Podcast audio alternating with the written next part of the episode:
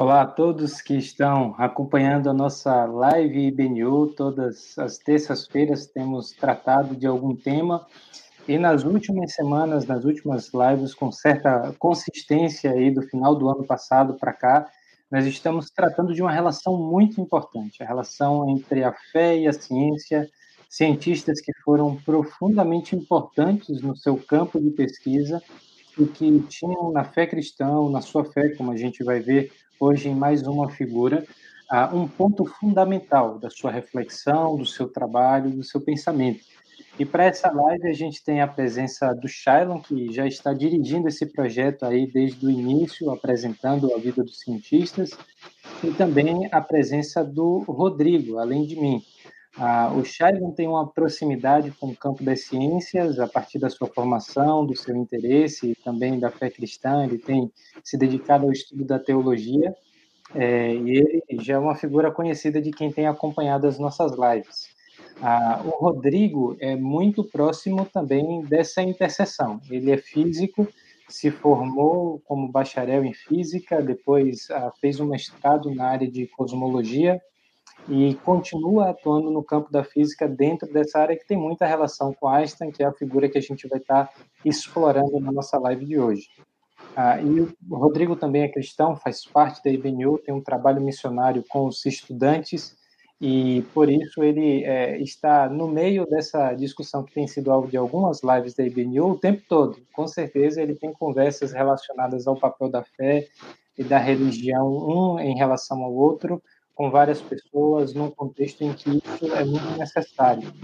Ah, eu também tive uma formação inicial em física, depois migrei para teologia, então eu estou nessa interseção mais próximo da área da teologia hoje do que da área da física.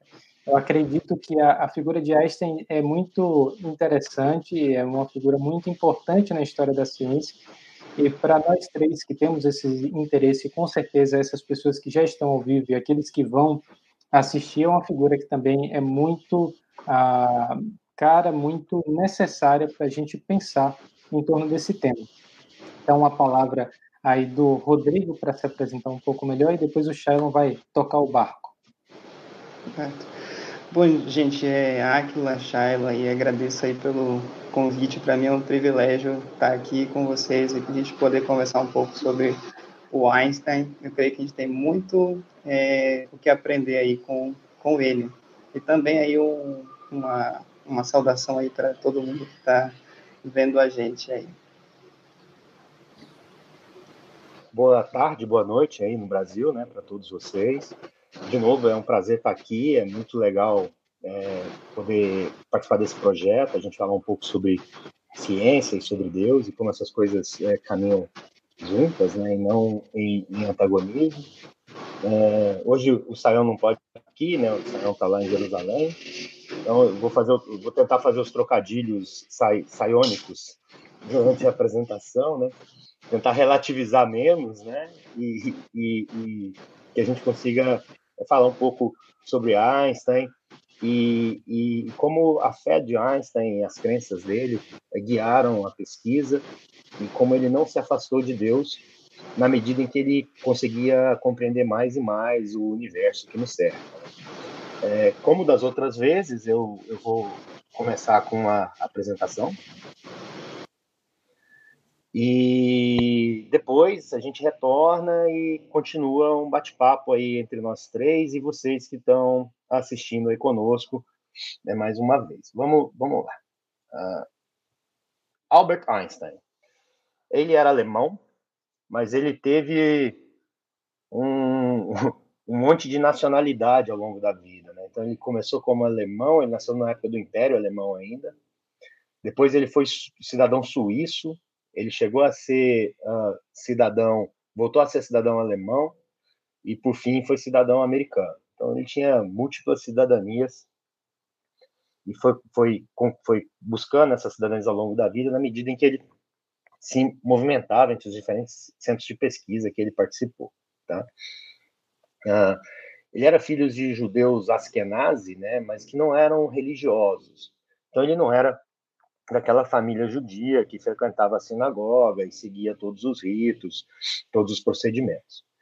Ele tinha um pai que era um engenheiro, e nessa época, né, a energia elétrica era o grande avanço, estava na fronteira ali da, do conhecimento científico, e o pai dele, junto com um sócio, fundaram uma empresa de fabricação de equipamentos elétricos, né, na época ainda com corrente contínua, isso em Munique. Uh, Einstein estudou em Munique, ele estudou numa escola católica por três anos, depois estudou num colégio é, técnico lá. Uh, o pai dele é, fechou essa fábrica porque teve uma licitação em Munique e eles queriam que a cidade mudasse para corrente alternada. Ela não mudou para corrente alternada, então eles perderam a licitação. O pai teve que vender a fábrica, foi para a Itália, lá na fronteira já com a Suíça. E por fim, aos 17 anos, uh, é, Einstein entrou na faculdade lá em Zurique para se formar em física e matemática, para virar professor. Tá? É, esse período é, é, é, interessante, né? porque tem muita lenda na vida de Einstein nesse período. Uma delas é que diz que ele foi reprovado em matemática no colégio. Depois... Bom, isso, isso na prática não aconteceu. Né? O que aconteceu foi que ele, com 15 anos, ele questionou o sistema de ensino é, da época. E ele dizia que o sistema de ensino era muito engessado, ele não permitia que as pessoas pensassem livremente, mas as forçavam a seguir trilhas pré-estabelecidas. Então, esse foi o grande questionamento que ele teve nessa época. Einstein, com 12 anos, ele começou, ele decidiu que ia aprender cálculo. E com 14 anos, ele já dominava todo o tema de cálculo. Tá? Com 12 anos, ele aprendeu álgebra e geometria euclidiana. Então, assim, ele era um gênio na matemática e na física desde muito cedo. O que aconteceu foi quando ele entrou na faculdade em Zurich, ele não passou nas provas de conhecimentos, é, é, vamos dizer assim, gerais. Ele teve nota, a maior nota em física e matemática do exame, o maior possível, mas ele não tinha conseguido notas boas nas outras matérias. Então, enquanto ele fez a faculdade em Zurich, ele também fez ou refez um segundo grau lá em Zurich para poder desenvolver nessas outras áreas que não a matemática e a física. Ele se formou, não conseguiu dar aula assim que se formou, conseguiu um emprego num escritório de, de patentes na Suíça, né? E imagine o Einstein fazendo análise de projetos e processos de patente. Mas, enfim, é, os principais processos que passavam por ele, como a eletricidade era o que estava em moda, né, eram exatamente coisas na área elétrica e também como sincronizar o tempo né, com mecanismos mecânicos e elétricos. Então, de um certo modo, ali já estava o caminho né, que depois ele ia trilhar na física ele finalmente se torna professor, é, ele vira doutor aos 20 anos, é, ele vai para Berlim, começa a dar aula lá em Berlim, em 1914, uh, eclode a Primeira Guerra Mundial, se atrasa um pouco as coisas para ele. Em 1917, ele vira diretor do centro de pesquisa é, na Alemanha, segue lá por um tempo, e em 1933, né, depois que Hitler assumiu o governo e se tornou ditador lá na Alemanha, ele acaba indo para os Estados Unidos, onde ele termina a carreira e acaba falecendo em 1955. Ah, ele, ele teve um ano que o pessoal considera como o ano mágico dele, né? foi o ano de 1905, quando ele publicou quatro é, trabalhos que são trabalhos seminais hoje na física, né? Então ele ele publicou sobre o efeito é, fotoelétrico, e na verdade ele ganhou o prêmio Nobel por isso. Ele publicou um trabalho sobre o movimento browniano de, de partículas. Ele fez o, ele publicou o paper dele sobre a relatividade restrita. Depois ele, ele elabora isso um pouco mais, né? E com a relatividade geral ele explica melhor como o universo e as coisas eh, se relacionam, né? É, e ele também publicou o trabalho dele que relaciona energia com massa e a velocidade da luz, a famosa E igual mc ao quadrado. É, isso tudo num ano só, no ano de 1905. É, em 1917, ele, ele expande né, a teoria. Em 1916, ele parte para o que a gente chama de relatividade geral. Em 1917, ele consegue explicar o, vamos dizer assim, o universo baseado na relatividade uh, geral. Uh, como é que, assim, Einstein se envolveu na, na fronteira da física e, e, nas principais áreas. Então, ele não só abriu essa nova frente, que é, que, é, que é toda a física relativística, vamos dizer assim, mas ele também trabalhou na física quântica, embora chegou um determinado momento, ele não conseguiu desenvolver mais trabalhos na área da física quântica, porque ele não se convencia, por exemplo, do princípio da incerteza de Heisenberg, coisas desse tipo. Então, ele caminhou e chegou um momento em que ele, ele parou de ter avanços né, nessas áreas da física. E o final da carreira dele, na verdade, ele se dedicou a, a, a vamos tentar desenvolver uma teoria unificada, né, que unificasse o eletromagnetismo com a, com a teoria gravitacional, e ele não teve sucesso nisso. E, e como eu disse, ele acabou uh, falecendo já em 1955. Ele ainda era uma figura, claro, proeminente, famosa, mas ele já não tinha é, trabalhos científicos significativos já há algum tempo, porque ele não teve avanços na busca por essa teoria unificada aí da física. Ele ele tem algumas características, algumas coisas interessantes. Né? Então, assim, ele era de família judia, mas não praticante, e ele era um pacifista uh, ferrenho desde o começo. Quando uh, Hitler uh, baniu os judeus dos centros de pesquisa alemão, alemães, ele comentou que isso aconteceu com um enorme silêncio do restante da comunidade científica alemã, ou seja, ninguém se levantou para defender esses pesquisadores. Ele estava fora da Alemanha nessa época, inclusive não conseguiu voltar para a Alemanha, e ele ficou na Bélgica e no Reino Unido por um tempo, e desses países ele organizou campanhas para que outros países recebessem esses pesquisadores uh, judeus que estavam sendo expulsos né, do centro de pesquisa na Alemanha. Inclusive, Churchill disse que esse evento né, acabou marcando negativamente a Alemanha do ponto de vista de progresso científico e permitiu um avanço dos aliados que dificilmente teria acontecido sem esse êxodo dos cientistas judeus alemãos, alemães para os outros países que os acolheram. Né? Ele participou ativamente da criação da Universidade de Jerusalém. É, ele Hebrew University of Jerusalem. Ele estabeleceu as primeiras cadeiras, né? inclusive ele disse que a universidade tinha que começar com cadeiras na área de agricultura para que o povo conseguisse domar o solo e aquele e, a, e, e o assim o clima daquela região e depois ele foi estabelecendo quais as cadeiras que, o, que a faculdade deveria ir apresentando mas sempre com um pensamento de permitir que o conhecimento científico né, é, auxiliasse a fixação do pessoal lá, embora ele não defendesse um Estado independente uh, de Israel. Ele cria que, na verdade, judeus e palestinos deveriam né, uh, coexistir e viver em um Estado único. E o objetivo dele ali, quando, ele fundou, né, quando ele participou da fundação da universidade lá em Jerusalém, foi a de, de criar um caminho de desenvolvimento científico que auxiliasse as pessoas a viver melhor naquele terreno, que é um terreno bastante hostil. Né? Depois que o Estado de Israel foi fundado e com a morte do primeiro presidente, o primeiro-ministro Ben Gurion, que é um herói israelense, ofereceu o cargo de presidente de Israel a Einstein. E Einstein recusou. É, ele disse que, infelizmente, ele não poderia aceitar, e ele fazia isso com dor no coração, mas ele, ele acabou não aceitando o cargo de presidente de Israel. E como eu disse, ele era um tremendo pacifista, ele se manifestou várias vezes contra a guerra. Em 1914, houve um manifesto com 94 cientistas alemães é, defendendo né, a, a, política belicista de Bismarck na época e do, e, e, do, e do governo alemão. E Einstein, por outro lado, junto com alguns outros cientistas, fizeram um manifesto do povo europeu, onde ele mostrava que, que na verdade, não havia futuro em uma em uma em um governo tão belicista como o que estava acontecendo na Europa naquele tempo. Ele viveu exatamente o contexto das guerras mundiais, né? então ele, ele viveu as duas grandes guerras. Né?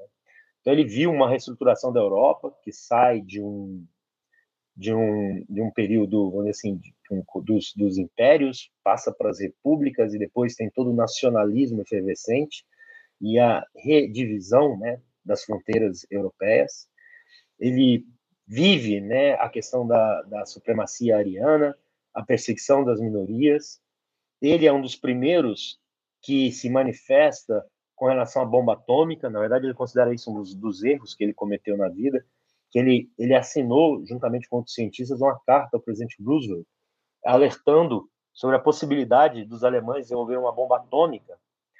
E isso, todos dizem que, é, mais do que escrever a carta, depois ele teve encontros com Roosevelt, e isso dizem que foi fundamental para que o para que a máquina, né, o governo americano, com todo o seu, seu poder de recursos e potencial científico, trabalhasse no desenvolvimento da bomba atômica. E ele viveu exatamente esse contexto do nazismo e a dominação alemã com a, a, a, o genocídio judeu que aconteceu é, naquela região, naquele tempo. As contribuições à ciência de Einstein, a gente escreveria mais uns 200 slides.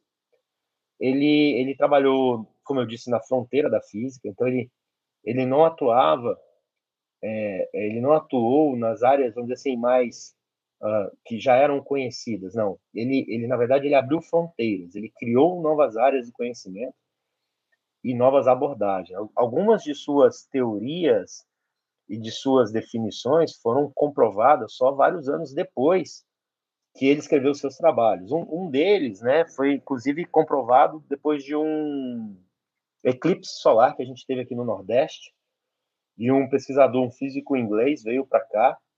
É, é, Einstein, até então a gente acreditava que a luz andava em linha reta, né?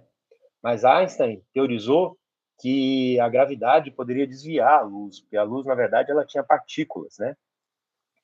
que sofreriam o efeito das forças gravitacionais e com isso a, a, a luz faria curvas.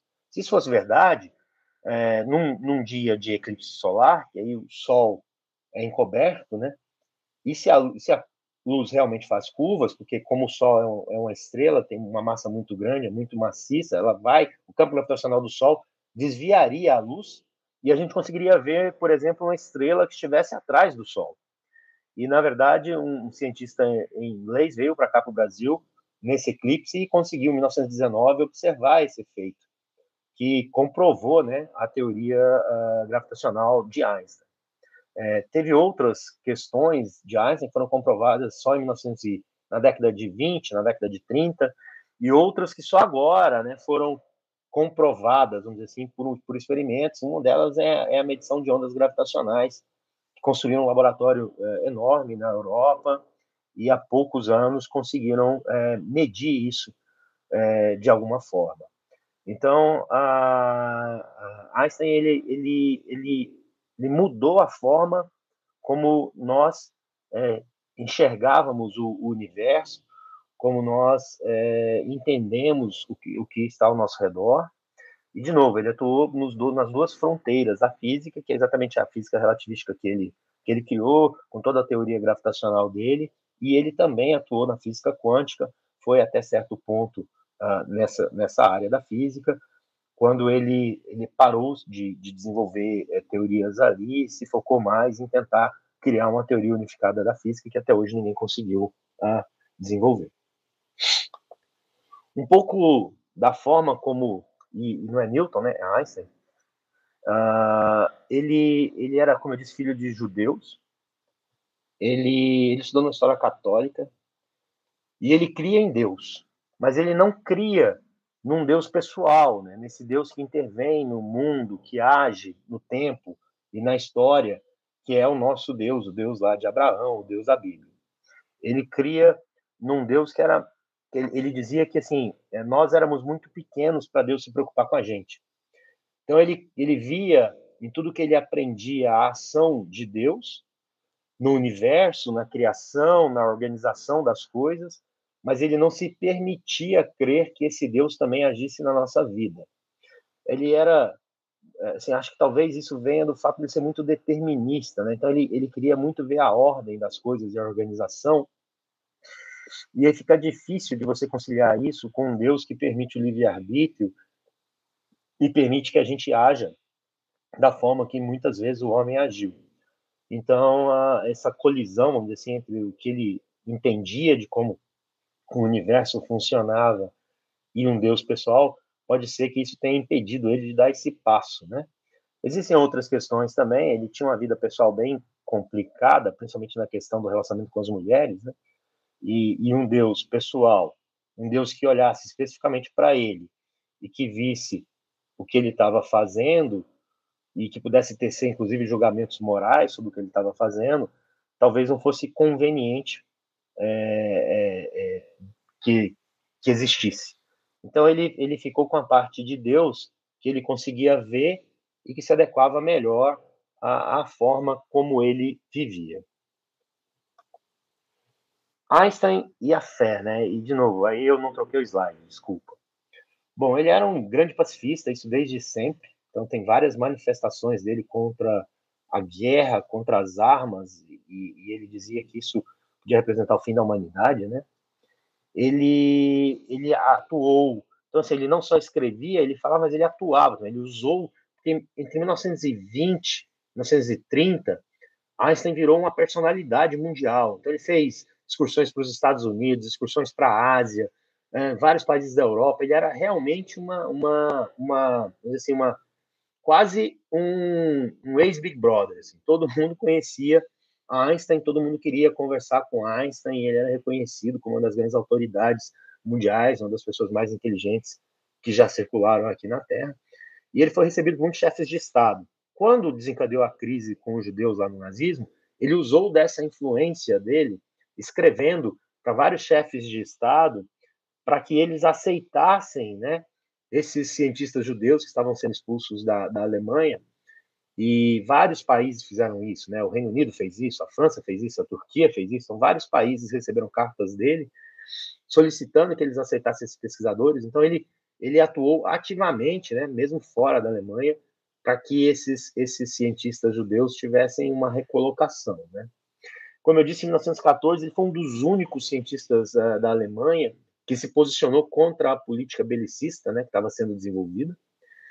E, e, como eu disse, né, ele, ele descobriu e desvendou muito do que a gente entende hoje do universo, mas isso não o afastou de Deus, pelo contrário, ele continuava vendo Deus é, e a ação de Deus na criação ele fez uma das melhores analogias né, que eu já li sobre Deus e o universo. Ele dizia o seguinte: era como se a gente tivesse entrado numa sala de uma biblioteca com livros do, do chão ao teto, livros dos mais diferentes idiomas, sobre os mais diferentes assuntos, que nós, na nossa pequenez, a gente não conseguia compreender praticamente nada do que, do que tinha ali naquela biblioteca, e que a gente simplesmente se esforçava para tentar traduzir algumas coisas, mas que claramente quem entrasse nessa biblioteca perceberia uma ordem, uma organização, a ação de alguém né, nessa criação. Então ele, ele dizia assim que não havia como não crer em Deus a partir do momento em que você via a forma como o universo se relacionava, se organizava. É, isso, isso, é curioso, porque algumas vezes tentaram chamar ele de, de ateu, né? E ele repudiou isso veementemente. Assim, embora eu não creia nesse Deus pessoal, dos religiosos, ele não gostava dos religiosos e das religiões de um modo geral, tá? Isso não quer dizer que eu não creia em Deus, pelo contrário. E eu creio sim que há um Criador que, que formou tudo e que dá ordem né, ao universo e, e ao mundo que nós vivemos. Então, esse é, é, é assim, essa é a visão uh, de Einstein, né, de como ele se relacionava com a fé e de como ele contribuiu para a nossa ciência. Acho que agora a gente pode é, partir para aquela segunda fase da nossa, da nossa live, né? E o, o Aquila e o Rodrigo podem se juntar a nós para a gente falar um pouco mais sobre essas questões e como a gente uh, uh, consegue uh, entender, né? uma pessoa brilhante que contribuiu tanto assim para a ciência e, e, a sua visão de Deus e, e, e, o fato dele dele defender esse Deus né, contra ataques que aconteceram já naquele tempo. Bom, Shailon, é, eu acho que a primeira observação a gente tratar de, um, de uma figura tão importante para a história da ciência como Einstein é, é, reconhecer de fato a profundidade do pensamento e a dimensão da contribuição que ele deu, né?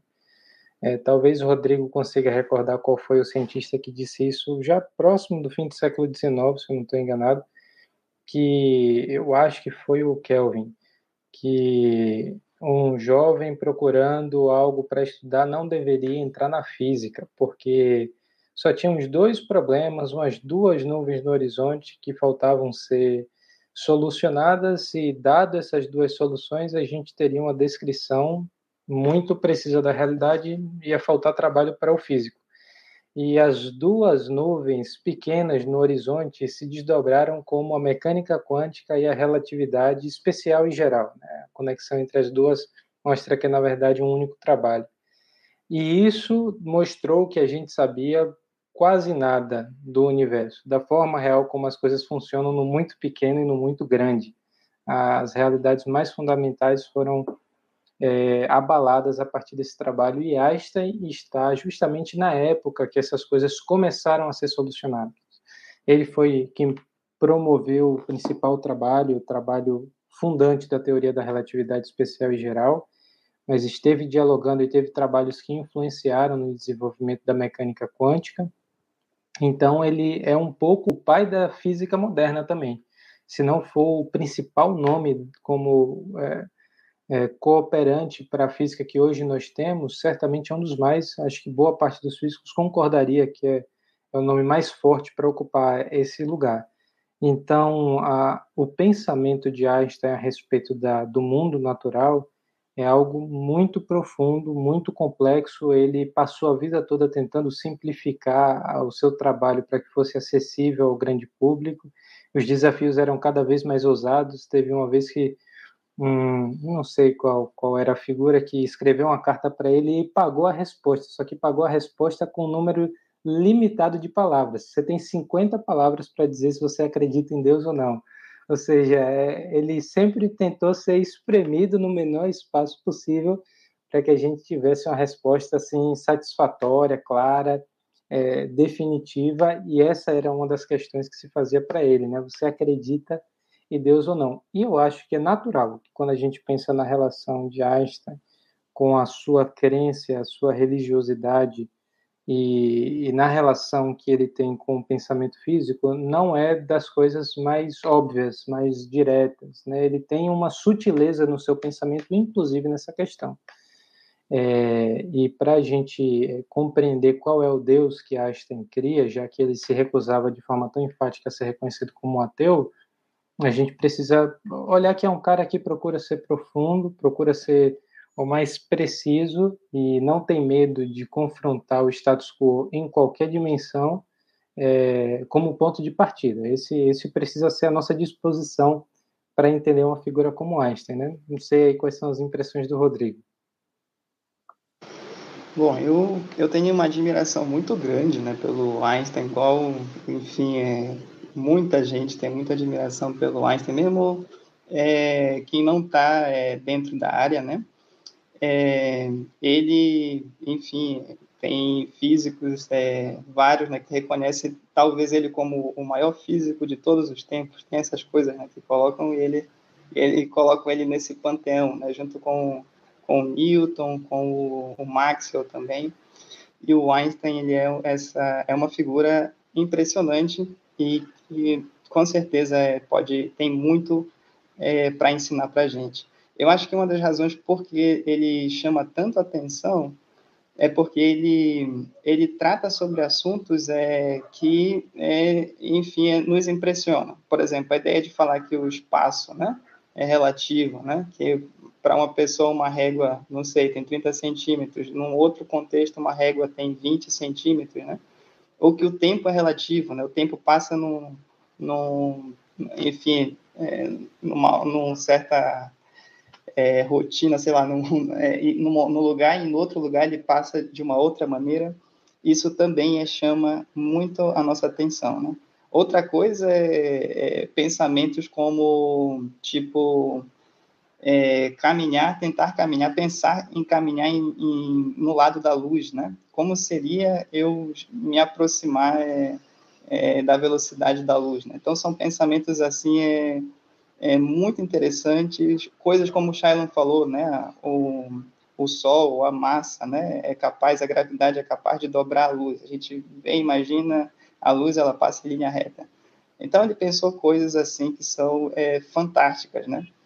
E também é, de, é, a teoria do Newton na gravitação ela era enfim, consolidada, a gente explicava bem né, todo o que a gente conhecia do sistema solar e tal. Só tinha um probleminha de explicação é, em tentar explicar ali a órbita de Mercúrio, né?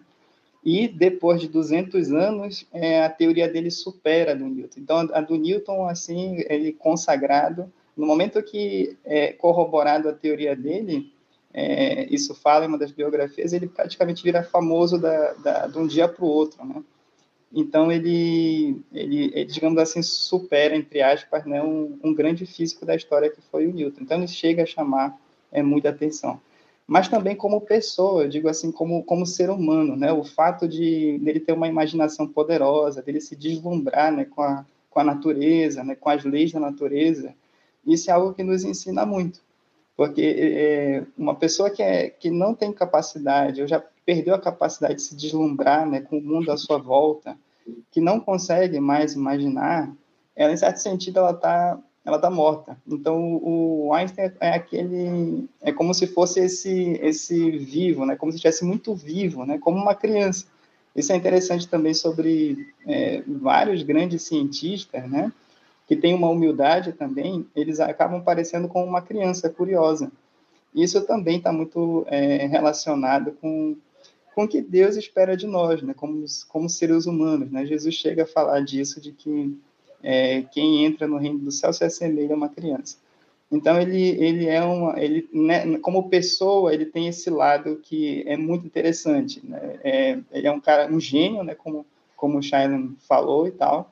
Mas é alguém que tipo mostra assim, olha, existe um caminho, né, para ir que pode ser tipo a tua curiosidade, o teu encantamento com o mundo. E se tu, tu continuar te encantando com o mundo, quem sabe tu possa fazer é, grandes coisas, é como como ele fez. É, eu, eu Rodrigo e, e né, do, assim, Einstein, ele, ele é uma figura que atrai a, a, nossa curiosidade e foi um dos poucos cientistas que eu li uma bibliografia completa há alguns anos. E, de fato, assim, a postura dele, né, frente às questões do mundo, do universo, é uma postura extremamente poderosa. E ele é dotado de uma mente, né, de uma capacidade de imaginação de, de conseguir é, é, pensar no que não pode ser visto, né? que foi fundamental para os avanços que ele trouxe na, na ciência. Ele, ele, como você disse, ele reestrutura todo o entendimento humano. Então, o, o, o, a gente falou isso na última live, né? Newton trouxe a explicação para as coisas observáveis, né? Então, até Newton uma série de eventos e coisas que aconteciam naturalmente no dia a dia, elas eram inexplicáveis. E aí Newton consegue trazer essa explicação e esse sentimento de ordem e de previsão das coisas. E aí é, isso já estava consolidado, com quase 200 anos, 200 e poucos anos já é, arraigado, já as pessoas usavam essas coisas já na, no desenvolvimento da, da própria engenharia, da física. E aí aparece um novo cientista ele começa a falar sobre coisas que ainda não eram sequer observáveis. Mas o curioso, assim, a certeza de que, que ele tinha de que ele estava certo. Ele se separou, né, em 1914 ou 16, ele se separou a primeira vez. E na separação, no divórcio dele, já estava escrito que o prêmio Nobel que ele ia ganhar ia para a primeira esposa. Isso, e ele foi ganhar o prêmio Nobel em 1921. 1922. Mas então, no divórcio dele, já colocaram que se o prêmio Nobel que você ganhar, o prêmio vai vir para nós, para a primeira esposa e para os filhos. Então, assim, ele tinha a convicção que ele estava certo e ele também sabia a dimensão de, dessa certeza. Então, ele, ele não foi é, ingênuo no sentido de não compreender que o que ele estava fazendo ia é, reestruturar as bases né, do conhecimento, e que, na verdade, ia servir de base para o próximo salto né, de conhecimento científico da humanidade. Então, isso é curioso, essa convicção que ele tinha na própria capacidade e essa certeza que ele tinha que ele estava correto, embora quase nada do que ele tenha uh, elaborado de teoria lá atrás, em 1905, pudesse ser comprovado por experimentos naquela época. Até aquela época, se vocês entenderem bem, Newton tinha sido o primeiro a começar a explicar a luz. Entendeu? E, e até aquela época, a luz era a luz. Uh, uh, Einstein é que vem explicar e vem teorizar que, na verdade, a luz são partículas também. Por isso, inclusive, ela sofre o efeito da gravidade. E isso, para todo mundo, era muito complexo. O prêmio Nobel dele foi exatamente sobre essa explicação. E, assim, não ganhou o prêmio Nobel por causa dos trabalhos de relatividade, porque até 1922 não havia um consenso científico sobre a teoria da relatividade. Então, o pessoal não deu o prêmio para ele por isso, mas o prêmio foi exatamente pela, pela questão da foto, do fóton, da fotoeletricidade. Então, é, é, é curioso né, como ele realmente ele estava conectado de alguma forma né, com, com esse nosso Deus para que ele conseguisse trazer para nós, meros mortais, né, a explicação do que estava acontecendo, do que, do que de fato estava acontecia no universo. E para terminar essa primeira parte, né, eu gostaria de dizer que isso, em momento algum, afetou ou abalou a fé dele na existência de Deus. Pelo contrário, né? Então, a mesma certeza que ele tinha de que ele estava correto na teoria dele, nos ensaios que ele tinha feito mentais, ele dizia que o laboratório dele era o cérebro dele, né? uh, ele também tinha essa convicção na existência de um Deus organizador desse universo. E, e ele via o universo exatamente assim: era organizado, era uma máquina, era uma grande biblioteca para ser desvendada. Tá? E, é... e assim que seguiu a vida dele. Só uma observação aí, eu acho que é, quem já ouviu o Shailon algumas vezes sabe que ele está numa frequência um pouco menor hoje, que ele está no sacrifício. Shailon tomou a terceira dose da vacina, está aqui com a gente, mas com aquelas reações bastante incômodas que algumas pessoas já experimentaram, para agradecer em especial o esforço do Shailon de, de apresentar e conversar aqui com a gente sobre isso. E você falou agora há pouco, Shailon, sobre a questão do efeito fotoelétrico, que foi o trabalho que rendeu esse famoso prêmio Nobel de, é, do Einstein, ah, que estava envolvido já no divórcio, ele estava certo que queria ganhar e tal. Mas o ano de 1905 ainda é comemorado pelos físicos hoje como o ano mágico de Einstein, que ele publicou quatro artigos e argumentavelmente cada um desses artigos poderia ser premiado com prêmio Nobel. Um sobre a, o efeito fotoelétrico, vou pedir ajuda do Rodrigo, tá? Um sobre o efeito fotoelétrico, um sobre o movimento browniano, um sobre a teoria da relatividade especial e o quarto eu não me lembro. É a relação de energia, massa e velocidade da luz. A famosa é igual a mc ao quadrado. Ok, a relação aí é, é igual a mc ao quadrado. E essa é uma... A, são todos os trabalhos fundamentais na área em que Einstein atuou. Então, você poderia ter quatro prêmios para o mesmo sujeito de trabalhos publicados no mesmo ano. Isso eu acho que é sem precedente na história. Ele estava da... no escritório de patente fazendo essa parada. É, isso, exatamente. Ele estava trabalhando com patente nessa época, ele não estava nem no centro de pesquisa. Imagina ele... o tédio, ele olhando para a parede lá assim, imaginando o universo, como as coisas funcionavam. Né? Reza a lenda que ele trabalhava numa mesa com a gaveta em que ele escondia todos esses trabalhos que depois ele veio publicar. Então ele estava ali fazendo conta, chegava alguém, ele jogava o caderno dentro da gaveta e aí voltava para o trabalho. Agora, ao mesmo tempo, ele cumpriu bem sua função no escritório de patentes. É, só que era uma coisa que estava tão aquém daquilo que era a sua capacidade, que ele fez as duas coisas, né? Ah, e, e, eu acho um, desafio aí para o, o, Rodrigo, eu vou ficar com a parte fácil, mas é a gente explicar com bastante brevidade um pouco do espírito de cada um desses trabalhos, da ideia de cada um desses trabalhos aí desses quatro. vou falar um pouco sobre o movimento browniano, efeito fotoelétrico, e aí como o Rodrigo lida diretamente com essa parte de cosmologia, ele vai falar sobre a relatividade especial e a relação de energia, massa e a velocidade da luz.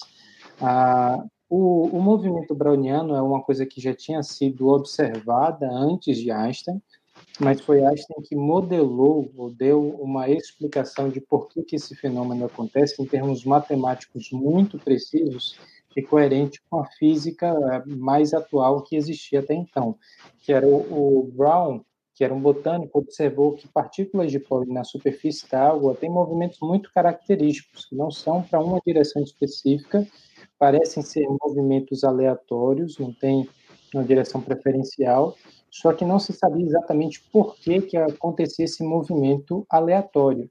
E movimentos aleatórios são observados em muitos fenômenos da natureza, por isso que há um certo interesse dos físicos em descrever coisas desse tipo, porque você pode generalizar para uma família inteira de problemas. Então, as ações parecem ter um movimento é, probabilístico que está é, talvez por trás de um mecanismo que a gente consegue descrever melhor. Ah, questões climáticas parecem também obedecer a alguns padrões que parecem estar relacionados com o movimento browniano e com as ações. E assim para um monte de problema que parece ser diferente, mas no fundo tem comportamentos semelhantes. E aí Einstein veio dizer que esse movimento aleatório do pólen em cima da água se dá por conta das moléculas que compõem a água, os átomos, que estão em movimento rápido e constantemente colidindo com essas pequenas partículas de pólen na sua superfície que geram o movimento observável, é, observado pelo Brown.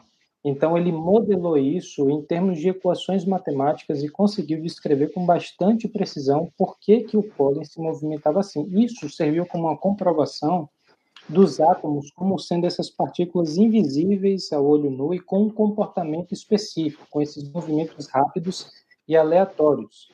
Então, a questão aí não é só descrever o pólen na superfície da água, mas é descrever a própria estrutura da matéria, de certa forma, de que tijolo é feito essa matéria que a gente vê.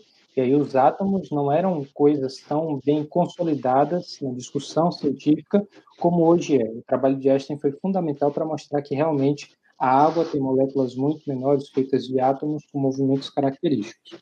É, só para complementar, ah, desculpa, o que o pessoal precisa entender é que até então, né, valia a visão de Newton, né? Então valia a física clássica. Essa área toda é tudo fronteira. E o átomo, os primeiros modelos de átomos, eram estruturas sólidas, eram realmente pequenos tijolos, tá? É, essa visão que hoje, quando a gente estuda já no segundo grau sobre átomos, já, ele já mostra para a gente que ele, na verdade, é composto por partículas menores com movimento e que elas interagem entre si. Isso vem depois e esse trabalho do, do, Neil, do Einstein foi, foi fundamental para explicar um pouco mais é, sobre essa, isso que ninguém conseguia ver.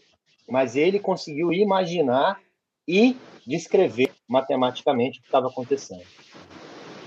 O segundo trabalho do efeito fotoelétrico, é, em termos físicos, parece difícil de entender, mas com um exemplo eu acho que vai ficar mais fácil. Em termos físicos, é uma onda eletromagnética que, ao incidir sobre um material, em geral a gente está falando de um metal, uma onda eletromagnética como a luz incide sobre o metal e, como resultado dessa incidência da onda, o metal emite um elétron, ou emite elétrons. É, então, você pode gerar uma corrente em um metal, uma corrente elétrica, uma corrente elétrica é formada por elétrons, você pode gerar uma corrente elétrica a partir da incidência de uma onda eletromagnética, que é formada de fótons. Como, por exemplo, a luz que vem do Sol é formada de vários fótons. Quando isso incide sobre um metal, isso pode gerar uma corrente elétrica. O próprio material emite elétrons com energia. É, exemplo, o nosso controle remoto. Quando você pega lá o controle da televisão e aperta a tecla mute, você está emitindo uma onda eletromagnética que sai do seu controle e é recebida pelo aparelho de televisão, tem um receptorzinho lá na sua televisão, recebe essa onda e, ao incidir sobre o material que está dentro do receptor, provavelmente um metal, é, vão ser emitidos elétrons e essa corrente elétrica será interpretada como um sinal específico, o sinal de mute. Se você apertar a tecla para aumentar o volume, um outro é, sinal magnético é emitido o receptor vai gerar uma outra corrente elétrica que será interpretado pela televisão como aumentar volume. E assim você tem diferentes incidências de ondas sobre materiais metálicos que emitem elétrons e tal. Então, essa relação entre onda eletromagnética, um metal e a emissão de elétrons. É basicamente esses três elementos de efeito fotoelétrico. Tem diversas outras aplicações, né? Foi pela descrição desse efeito, então Einstein observou isso e descreveu esse efeito, e ele ganhou o prêmio Nobel, né? Mas os principais trabalhos pelo qual, pelos quais ele viria a ser conhecido não são esses dois, são os que o Rodrigo vai, vai comentar um pouco aí. Uhum. Então, o que eu posso, poderia colocar, é, o, o Aquila está falando aí de, de ondas eletromagnéticas, e elas se propagam como, com uma velocidade, né, que é a velocidade da luz, né? E é, a teoria, né, uma teoria do, do Maxwell, vai dizer que, enfim, essas ondas se, se propagam com uma velocidade determinada e, enfim, tem um determinado valor. E a questão é, é em relação ao que aqui é referencial é, essa essa a luz ela se propaga com essa velocidade. Então começaram a se perguntar assim, ah, se eu se eu é, me movimento em direção à luz, contra a luz, eu vou encontrar que a velocidade da luz vai ser maior. Se eu estiver é, me afastando da luz, eu vou encontrar que a velocidade da luz vai ser menor. Mas a teoria ela não, não é, mostra é, que a luz tem uma velocidade diferente, né? É sempre essa velocidade aí constante. E aí o pessoal foi tentar é, encontrar é, variações da velocidade da luz e não encontrava de maneira nenhuma. Eles, é, a teoria do Maxwell propunha que o, a luz se propagava no meio chamado éter, e era em relação a esse meio que a velocidade da luz tinha esse valor específico, né, de é, 3 vezes 10 oitavos metros por segundo. E aí... Rápida o, pra caramba. Oi? Rápida aí, pra caramba. É muito rápido. E aí o que o, o, o Einstein vai é, é, propor e colocar é que a velocidade da luz é realmente é constante para todo mundo. É uma velocidade, é, a luz é estranha, é a única coisa que tem uma velocidade que é constante para todo mundo. E, é, por exemplo, é, quando é, ideia, rapidinho ideias de referencial. Imagina uma pessoa que está na Terra, está jogando bilhar, né? Está jogando bilhar e tem uma pessoa que está no, no transatlântico no oceano e está em movimento, né, no mar, né? Essa pessoa está jogando bilhar nesse, no transatlântico também. É interessante que em referenciais é, diferentes, o transatlântico e uma pessoa na, no, na, na, na, praia, por exemplo, é, jogando, elas conseguem jogar bilhar e a velocidade delas é constante uma relação à outra, não é um problema. E, e é, isso seria a ideia de referenciais. Né? O que o Einstein vai dizer, é, e Galileu coloca isso também, é que as leis da física elas, elas podem ser descritas por qualquer um desses referenciais muito bem. E o que vai acontecer é que para a pessoa que está no transatlântico, no mar, e a pessoa que está na praia, elas vão medir a mesma velocidade da luz. Mas tem implicações disso. As implicações é que quando tu considera a velocidade da luz constante para todos os referenciais, medidas de espaço e tempo elas se tornam relativas. Para referenciar diferente, o que era relativo era velocidade, era noção de espaço, é, a aceleração é, é, é constante né, para qualquer referencial. Mas aí, porque só, só, por exemplo, pensando, velocidade é, é, razão entre espaço e tempo. Se a velocidade da luz é constante e eu estou em referencial diferente, noção de espaço e tempo elas vão, elas vão variar. Então, esse, é, esse aí é, é, é o que é, seria a relatividade especial, né? Ela é baseada no, no absoluto, na, na, no que, é, na ideia de que a velocidade da luz é absoluta. E aí é, o, o Einstein vai estender isso depois para a gravitação. A gravitação, ela naturalmente do Newton, ela, ela não, é, ela não, ela, ela não pode ser, digamos, é, passar de um referencial para outro é, sem ter problemas aí com, com a questão da relatividade especial. E aí a, a gravitação do, do Einstein vai ser o seguinte, de maneira bem, bem simples mesmo, mas ele vai dizer assim, olha, esquece essa ideia de força gravitacional. O que existe é, o, é, o, é uma massa, por exemplo, o Sol, e à sua volta tem um espaço e, e espaço-tempo, vou colocar assim, tem um espaço, né, um tecido. E a massa, o que, que ela faz? Ela deforma o espaço à sua volta. Então, em vez de um planeta, por exemplo, é, seguir uma trajetória reta no espaço, quando ele encontra uma, um espaço curvo, né, ele vai seguir essa trajetória do espaço. Então, o que vai determinar a, a trajetória de planetas, é, partículas, vai ser como esse espaço ele é. É, então, o Einstein vai, vai, quando ele vai generalizar né, a ideia de, de da, da a, a, relatividade dele, vai implicar nisso, né, de que a, a massa ela deforma o espaço-tempo, deformação de espaço-tempo é gravidade, e é uma, uma partícula se movendo nesse espaço-tempo curvo, ela vai, ela vai seguir trajetórias, enfim, é, determinadas por esse espaço-tempo. Então, grosso modo, seria, seria isso aí. É, só para complementar, Rodrigo, não era nem complementar, é tentar é, traduzir um pouco mais, né? Basicamente, o que a mudança que Einstein trouxe é o seguinte: havia uma, um, assim, havia uma grandeza que era considerada como é, é, é, imutável, que era o tempo. Então, as pessoas acreditavam que o tempo, aí isso a própria física clássica leva em consideração, o tempo ele não varia, né? Então você conseguiria medir o tempo da mesma forma, independentemente de como você estivesse se movendo e a velocidade que você estivesse se movendo. O que Einstein diz é o seguinte: não, o tempo também é relativo. O tempo também varia. Você vai medir o tempo de maneiras diferentes na medida em que você se desloca a velocidades diferentes, principalmente quando você está chegando próximo à velocidade da luz. Tem até o, o experimento mental que ele fez dos irmãos gêmeos, né, um fica na Terra e o outro vai viajar pelo universo à velocidade da luz. Quando volta, 70 anos depois, um, um irmão, o que ficou na Terra, envelheceu 70 anos, mas o irmão que viajou à velocidade da luz não envelheceu tanto.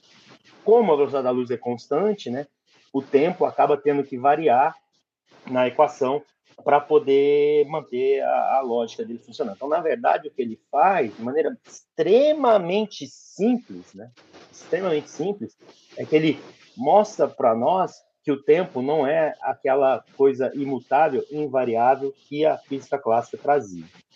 Então, é, é, esse para mim, assim, é, quando eu consegui compreender isso do que eu li, das coisas de antes, as coisas para mim se encaixaram, é, embora seja difícil de explicar e de fazer todos os experimentos mentais que ele fez. Alguns para mim são completo é, é, grego antigo com aramaico, né? Não dá para entender.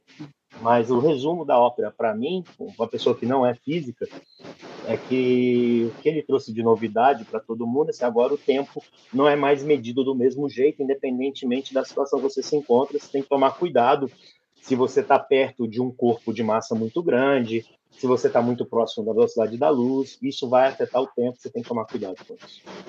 Ah, uma ideia tão complexa como essa da relatividade especial e também da geral merece vários exemplos diferentes, porque às vezes alguns são esclarecedores para uns e outros são esclarecedores para outros, né? Um que foi muito esclarecedor para mim ah, em relação à, à, relatividade especial é o seguinte: você está andando numa pista em linha reta, você está num carro que está 80 km por hora e tem uma pessoa parada na beira da pista, essa pessoa vê você passando 80 km por hora. E você vê essa pessoa vindo na sua direção a 80 km por hora e depois se afastando a 80 km por hora. Se você está nessa mesma pista e tem um carro vindo na sua direção a 80 km por hora e você indo na direção dele a 80 km por hora, você enxerga esse carro vindo na sua direção a 160 km por hora, ou seja, a soma da sua velocidade indo na direção dele, mais a soma da velocidade dele vindo na sua direção. Com a luz, o que era de se esperar é, se você está parado e alguém aponta um feixe de luz para você, você vê esse feixe de luz se aproximando de você a 300 mil metros por segundo. É mais ou menos é, isso que você vai medir. Se você vê, tem uma pessoa que está apontando um feixe de luz para você e você está indo na direção desse feixe de luz também na velocidade da luz, o que era de se esperar? Que você somasse as velocidades. Você está indo a 6 é, vezes 10 a oitava metros por segundo, 600 mil metros por segundo. Mas não é isso o que a gente mede. O problema é sempre o experimento. O experimento é a rainha da física. É ele que determina se uma teoria vinga se uma teoria cai. O experimento diz que a, a, velocidade da luz, de qualquer forma que você venha medir, ela é constante. Você pode estar parado e a luz vindo em sua direção, você pode estar indo em direção à luz e ela vindo em direção a você, ela pode estar se distanciando de você e você indo em direção a ela. A forma como a gente mede a velocidade da luz mostra que ela é a invariante, ela é a coisa que não muda, ela é a coisa estável em todas as medidas. E o que, é relativo? Tempo e espaço. Isso é completamente contraintuitivo. É muito, muito contraintuitivo o experimento dos gêmeos, o experimento imaginário que o Shyam fez referência. Você pensar que dois caras nasceram com a diferença de minutos, um vai para o espaço, viaja à velocidade da luz, depois de alguns meses volta, alguns meses que ele mediu, e o irmão gêmeo dele está anos mais velho, é muito contraintuitivo. O tempo e o espaço são relativos. Às vezes as pessoas pensam que Einstein veio para relativizar tudo, relativizar tempo, espaço, tal, todas as grandezas físicas. Não é verdade. Ele inverteu o que era absoluto para o que era relativo e vice-versa. A velocidade da luz é absoluta, tempo e espaço são relativos. É, e às vezes as pessoas transportam uma ideia do campo da física para uma ideia do campo ético e moral. Então, já que na física parece que tudo é relativo, isso já é o primeiro erro, logo no campo da ética e da moral também tudo pode ser tratado como relativo. Depende sempre do referencial.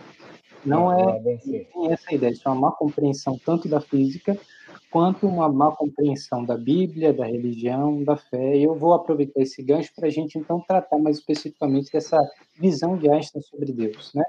É, o que que vocês assim ficaram de impressão dessa imagem bastante peculiar que Einstein tinha a respeito de Deus? Ele não era um ateu, fazia questão de dizer que não era ateu reconhecia uma força superior, uma mente superior em termos de racionalidade que ordenava todas as coisas, mas não se identificava com um judaísmo ortodoxo, não se identificava com o cristianismo é, nas suas formulações mais clássicas, tinha uma grande aproximação com Spinoza é, e com a visão que Spinoza apresentava de Deus. Como é que ficou assim a impressão de vocês no Deus que Einstein acreditava? eu lendo, né, sobre sobre isso, para mim, é, é, Einstein, na forma como ele viveu, né, ele era aquela pessoa genial que procurava é, simplificar, né, tudo o que não fosse fundamental para ele. Então, assim, ele, ele era aquela pessoa que, num primeiro momento, assim, ele ele, assim, a explicação de Deus, por exemplo, ele, ele buscou a explicação de Deus que melhor convinha, na verdade, a, a, a, a vida que ele levava. Não só, a, a, ele não quis entrar nos detalhes disso, porque isso poderia gerar questionamentos sobre a forma como ele vivia. Então, enquanto ele desenvolveu a física e desenvolveu a forma como o universo se relacionava, ele via claramente que havia um Deus ali. E ele também tinha essa percepção, que é a percepção é, é, que, que, mais uniu ele a Spinoza, né? é de que, na verdade, corpo e espírito eram uma coisa só. Então, ele se afastava daquele conceito grego, platoniano, de que as coisas se separavam e, e via tudo como uma coisa só o que acaba sendo um pouco mais alinhado com a, com a, visão nossa também, né, de que não existe isso de um espírito puro e um corpo maculado, e que na verdade essas coisas se separam em determinado momento. Na verdade, a gente é uma coisa só, corpo e espírito, e a gente está aqui é, é, para poder é, é, é, responder a Deus, né, e, e buscar através da graça de Deus a salvação, mas é a salvação completa de um ser só. Mas por outro lado, um Deus é, abraâmico, um Deus pessoal, um Deus com é, é, capacidade né, de, ao mesmo tempo em que cria um universo que funciona da forma como Einstein estava vendo, é, também é capaz de olhar individualmente para cada um de nós né, e estabelecer regras e réguas morais entendeu? Isso impactava em vários aspectos a forma como Einstein vivia, tá? Então ele preferiu, o meu entendimento é que ele preferiu ficar com a parte de Deus que ele via, que lhe servia, e a outra parte, a parte que lhe incomodaria, ele preferiu deixar para lá. Então ele não negava a existência de Deus e se ancorou exatamente uh, nisso para que esse Deus, que é o nosso Deus, não gerasse questionamentos morais, principalmente com relação às questões amorosas dele, as questões familiares, a forma como ele lidava com as, com as esposas, as diversas amantes que ele teve, os próprios filhos, né? É, que, que, esse, que isso não, não trouxesse, um, não, não, desviasse ele do que ele acreditava ser o objetivo dele, porque é um Deus pessoal, um Deus que questionasse, que ficasse o tempo inteiro na consciência dele, mostrando para ele que esse caminho que ele trilhava nessas áreas não era o caminho do gênio que o mundo via, é, isso deveria incomodar bastante. Então você acaba simplificando as coisas. A gente tem muito disso, né? A gente gosta de racionalizar as coisas. Então ele racionalizou essa questão. Assim como Weizsäcker lá atrás racionalizou a contribuição dele para o desenvolvimento da, da arma da bomba atômica alemã, Einstein ele racionalizou Deus de forma que o Deus que ele ficasse com a parte de Deus que mais lhe interessava e, e que ele conseguisse caminhar, né, sem sofrer os questionamentos morais que o Deus nosso, o nosso Deus pessoal, o Deus que age no tempo, o Deus que age no espaço, o Deus que age na nossa vida, né? Mas que por outro lado também nos vigia, nos monitora e vai nos julgar um dia. É, é, isso para ele talvez fosse um peso que ele não queria carregar. Então, para mim, a visão de Einstein de Deus está mais ligada a essa simplificação, essa forma mais simples de tentar viver, do que um real interesse, né, em estudar isso e prover uma resposta que fosse, como você disse no começo, Aquila, que fosse sucinta, que fosse clara sobre Deus. Então ele não negava a existência de Deus porque ele via Deus na obra que ele estava estudando, mas ao mesmo tempo ele não, não podia admitir que esse Deus era todo o Deus, o Deus completo, o Deus que a gente enxerga, porque isso geraria uma série de questionamentos dele com ele mesmo, né, questionamentos morais, que ele não estava disposto a enfrentar. Essa é a minha primeira visão. A segunda questão é também, e, e, e é, depois você pode até dizer um pouco aquilo que a gente já conversou, né? Que essa visão dele acaba afastando ele da física quântica, né? Porque ele precisava que o Deus dele fosse muito determinístico, para que o mundo, o universo que ele via era basicamente uma máquina que funcionava de maneira uh, uh, uh, quase que perfeita. E, e aí, quando o, o avanço da física quântica e toda a questão da, da indeterminação que a gente acaba encontrando ali, isso acabou também é, afastando ele né, de um estudo mais profundo sobre essas questões de Deus. E por fim, ele cai na armadilha de todo grande pensador, toda pessoa que é que é vista né, por todos como um grande cientista, e ele acaba se vendo várias vezes forçado a dar uma resposta sobre coisas que ele, na verdade, nem tinha se preocupado em estudar, mas ele tinha que responder porque afinal de contas ele tinha resposta para tudo. O cara que respondeu como o universo funcionava não ia responder sobre Deus. Isso, isso não dava. Isso acabou gerando algumas armadilhas para ele ao longo da vida. Bom, é, eu, eu acho uma coisa interessante no, no Einstein e que ele pode ensinar assim Aí eu diria para os físicos, né? É que o Einstein ele ele era alguém que lia os filósofos, né? Pelo menos a, as biografias falam isso, né? Que ele ele estava, enfim, não sei o quanto ele lia, mas ele lia Kant, né? Chegou a ler, enfim, é, ali Spinoza, é, também é outros é outros filósofos. E também na, é, se percebe assim que a maneira que ele vai comentando o pensamento dele ele tem um, um, um, texto que ele escreve, por exemplo, sobre Bertrand Russell, que é um, que é um filósofo, né, que era contemporâneo dele e tal, discute um pouco as ideias do, do Bertrand Russell. E uma coisa que ele diz que ele fica assim impressionado, é, acho, eu não lembro se era na adolescência dele, juventude, mas foi quando ele leu é, o ele leu é, Schopenhauer e aí ele ele ficou assim muito impactado com uma frase dele que dizia assim que e que me impacta muito. Eu acho muito interessante pensar nela pela filosofia, pela teologia, mas diz assim: um homem pode fazer o que quer, mas não pode querer o, o, que, o que quer. Né? Então, o homem pode fazer o que quer, mas não pode querer o que quer.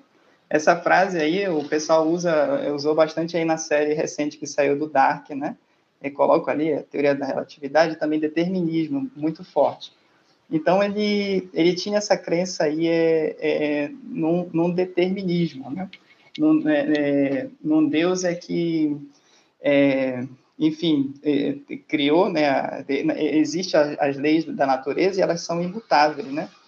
Então, é, para ele, isso, isso faz, é uma parte muito importante do, do seu é, pensamento. Só que eu também fico admirado com ele, né, é, no sentido aí é, digamos, negativo, porque tem um preço muito forte a pagar quando tu, tu coloca a questão de, do determinismo, né? Que é a questão, enfim, é, da própria liberdade humana, da responsabilidade, né? O Einstein parece alguém muito livre, alguém que faz coisas, decide e tal. E, e ao mesmo tempo ele é, ter essa angústia de, de que na verdade ele não é um ser um ser livre.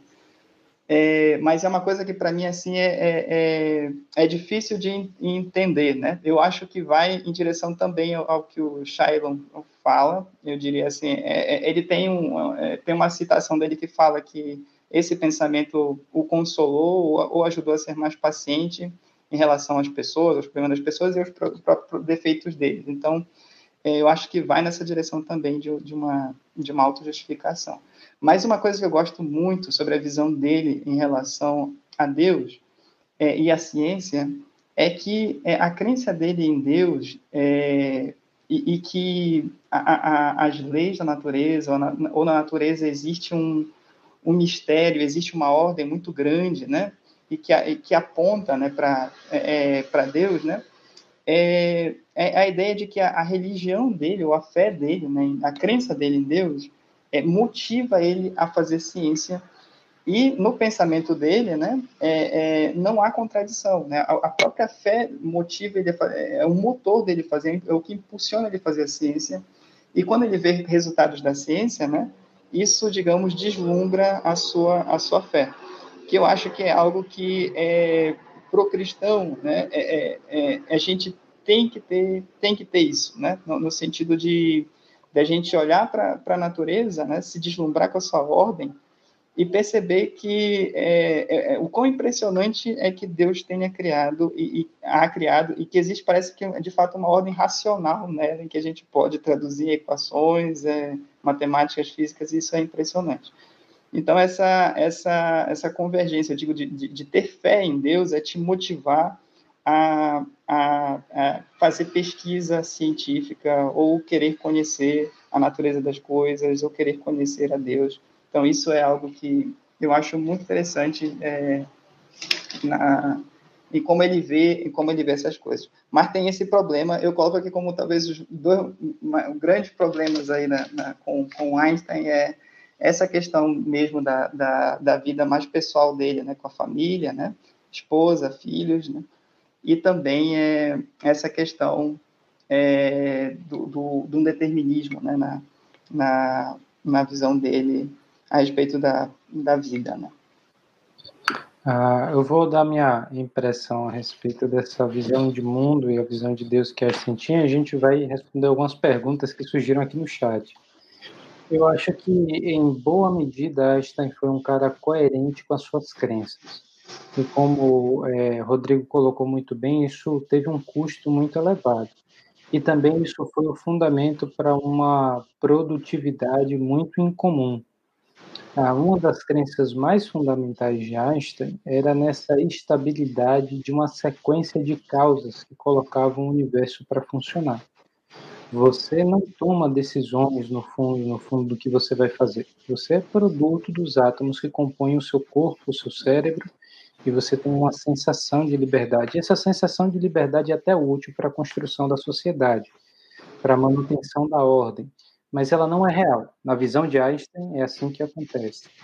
Isso se aplica também para os fenômenos físicos, a mesma estabilidade da sequência causal que coloca você para pensar da forma como você pensa, fazer o que você faz, é aquilo que faz a gravidade atuar da mesma maneira em todos os pontos do universo. Isso era uma crença de Einstein, a estabilidade da, das leis da física, a aplicabilidade das leis da física é, funcionam tanto aqui quanto para qualquer outro ponto do universo.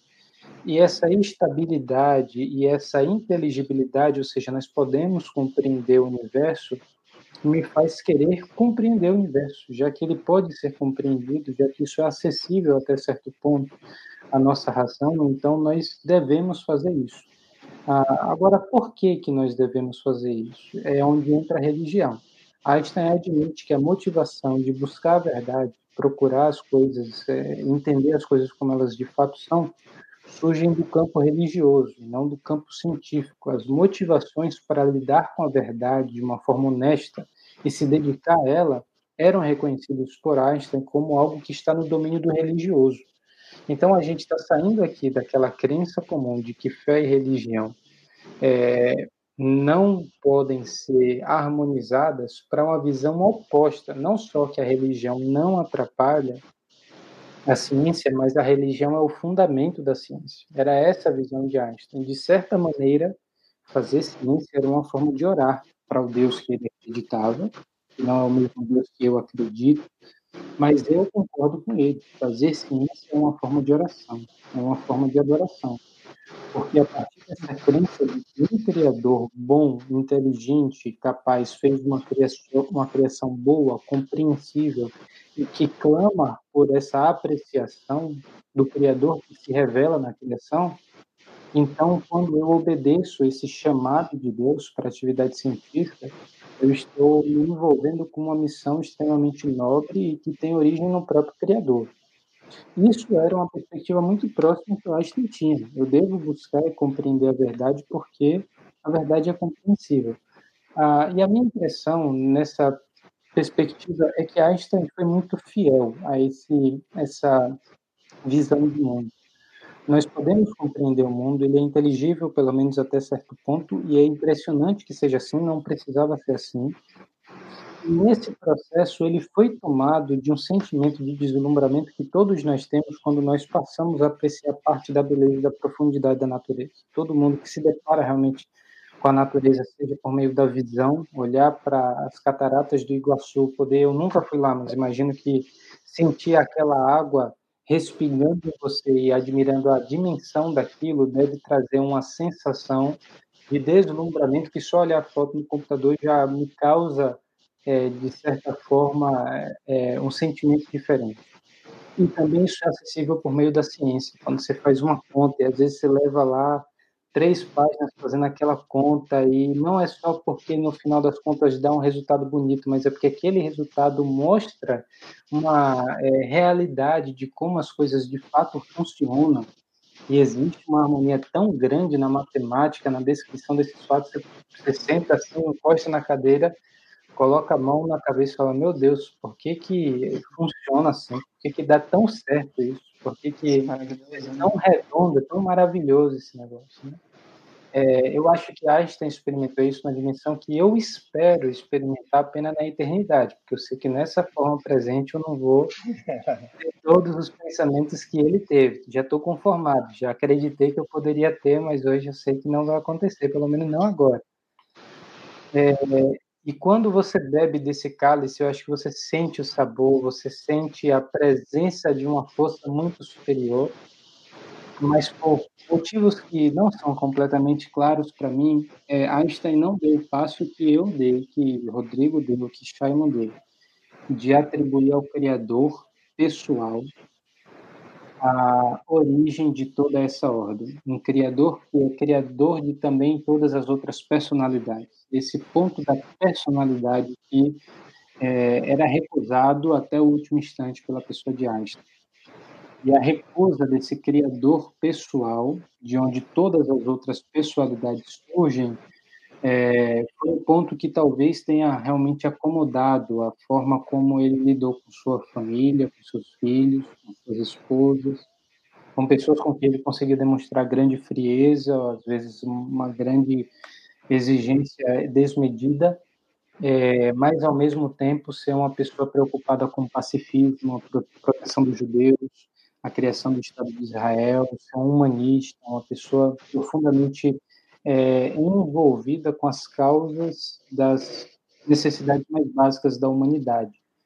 É, e essa causalidade que suprime o livre-arbítrio foi também o que levou ele a refutar a teoria da mecânica quântica até a morte. Einstein estava tentando é, é, pensar como é que os dados que vinham dos experimentos podiam ser explicados de outra forma que não por aquilo que Heisenberg veio a é, propor, que é o princípio da incerteza de Heisenberg. Em pouquíssimas palavras, é a velocidade ou momento e velocidade são duas grandezas que você não pode saber ao mesmo tempo com total precisão. Se você quiser saber a velocidade, você perde a, a uma, in, uma informação, perdão, é, é posição e momento. Se você quiser saber com total precisão onde uma partícula está, você perde, perde informação de para onde ela está indo e com que velocidade ela está indo. Se você souber com toda precisão é, para onde ela está indo e a que velocidade está indo, você não sabe onde ela está agora. Então, é, é sempre um limite, e é um número, é uma coisa bem definida. Você não tem como saber exatamente essas duas coisas com total precisão. E isso nos clama, assim, né, é, é uma, um corolário, ou seja, uma consequência imediata, é que o mundo é incerto. A gente não sabe, e não é só que a gente não consegue medir, é que as coisas, elas realmente parecem estar é, em dois estados ao mesmo tempo. A gente fala sobre o princípio da, da dupla natureza da luz. A luz é onda e é partícula. Não é que às vezes ela é onda, às vezes ela é partícula, e quando você mede, ela é, mostra qual que ela é nesse momento. Não, ela é as duas coisas ao mesmo tempo, e no momento em que você mede, ela se torna uma coisa. Então, é estranho, é desconfortável, foi desconfortável para Einstein, foi nesse contexto que ele falou que Deus não joga dados, né? a gente não pode acreditar que as coisas elas são realmente aleatórias no sentido mais é, assim preciso da palavra ou incertas, é, Deus precisa determinar todos os eventos e tal. E isso custou para ele ah, essa relação com a mecânica quântica, ele morreu sem concordar com aquilo que veio a ser confirmado infindavelmente, assim, repetidas vezes durante a vida de Einstein, depois da vida de Einstein. É, e isso também eu acho que comprometeu a própria visão de Deus. A maneira como ele via Deus era limitado até certo ponto. Era um ser supremo que impelia uma humildade no ser humano. Isso é impressionante. Einstein ser uma pessoa humilde, e isso, a partir da sua consciência do Criador, é uma coisa é, bastante significativa, mas ele achava que Deus era limitado no fato de ter feito o mundo da forma que fez, ele não poderia ter feito diferente. O mundo não poderia ser de outra forma. A mesma coisa dizer que, e é o exemplo que o biógrafo de, de Einstein, é uma frase, na verdade, de Einstein, é a mesma coisa que dizer que 4 é um número primo. 4 não é um número primo, depois a gente pode falar sobre números primos, mas é, é uma regra da aritmética, é uma regra da matemática básica, e Deus tinha que estar conformado às coisas como ele de fato fez. Então, é, eu acho que Einstein não deu o passo da pessoalidade, é, mas ele se ele sentiu o sabor da glória de Deus revelada na sua criação. Se alguém pudesse experimentar Deus sem reconhecer Deus apenas a partir das coisas criadas, Einstein fez isso num nível muito elevado. Paulo trata dessa questão. E isso, inclusive, serve de julgamento. Né? Ah, nós não somos os juízes, mas o próprio Deus estabeleceu isso como julgamento. Aqueles que viram as coisas criadas e não deram a glória ao Criador, é, é, isso que demonstra a dureza do coração humano. É isso que demonstra também a necessidade de um juízo. E Einstein abominava a ideia de juízo. Julgamento. Bom, vamos para as então, perguntas? Vamos fazer a as perguntas agora. A gente tem aqui uma pergunta do Eu Sou a Isa, o nome do usuário. Se Deus criou tudo, então isso tem que estar coerente com o ensino de Jesus. De modo que não vejo conflito entre fé e ciência. Esse conflito parte da perspectiva e bagagem do observador. Eu, eu já disse isso nas outras uh, lives, né? Eu creio que esse conflito entre fé e ciência, na verdade, é um conflito criado pelos homens, né?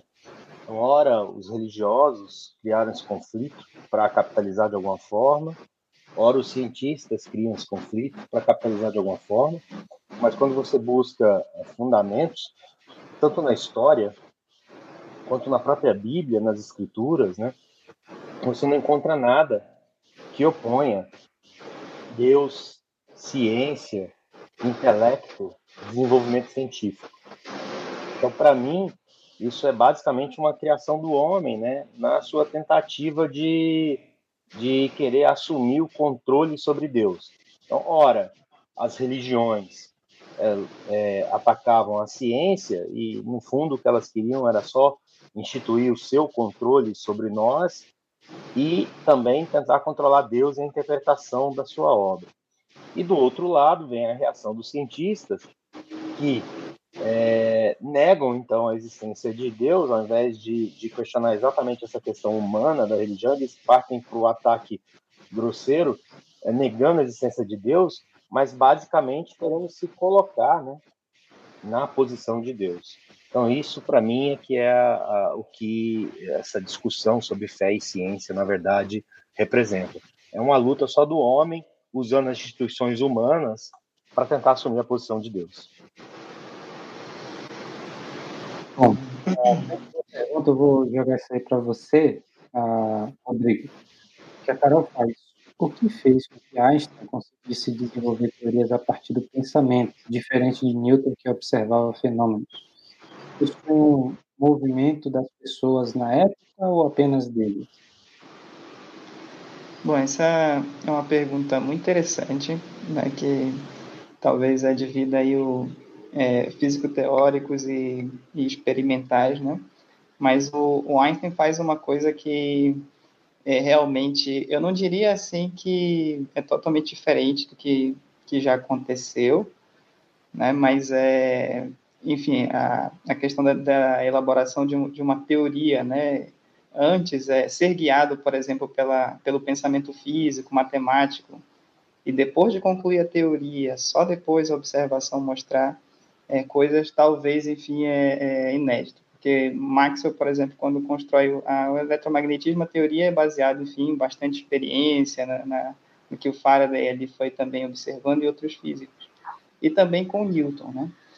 Mas é, isso vai acontecer aí com o Einstein, também acontece com o Dirac. E o Dirac, é, o Dirac é o cara que generalizou, digamos assim, a, a, a mecânica quântica, incluindo ela a relatividade, né?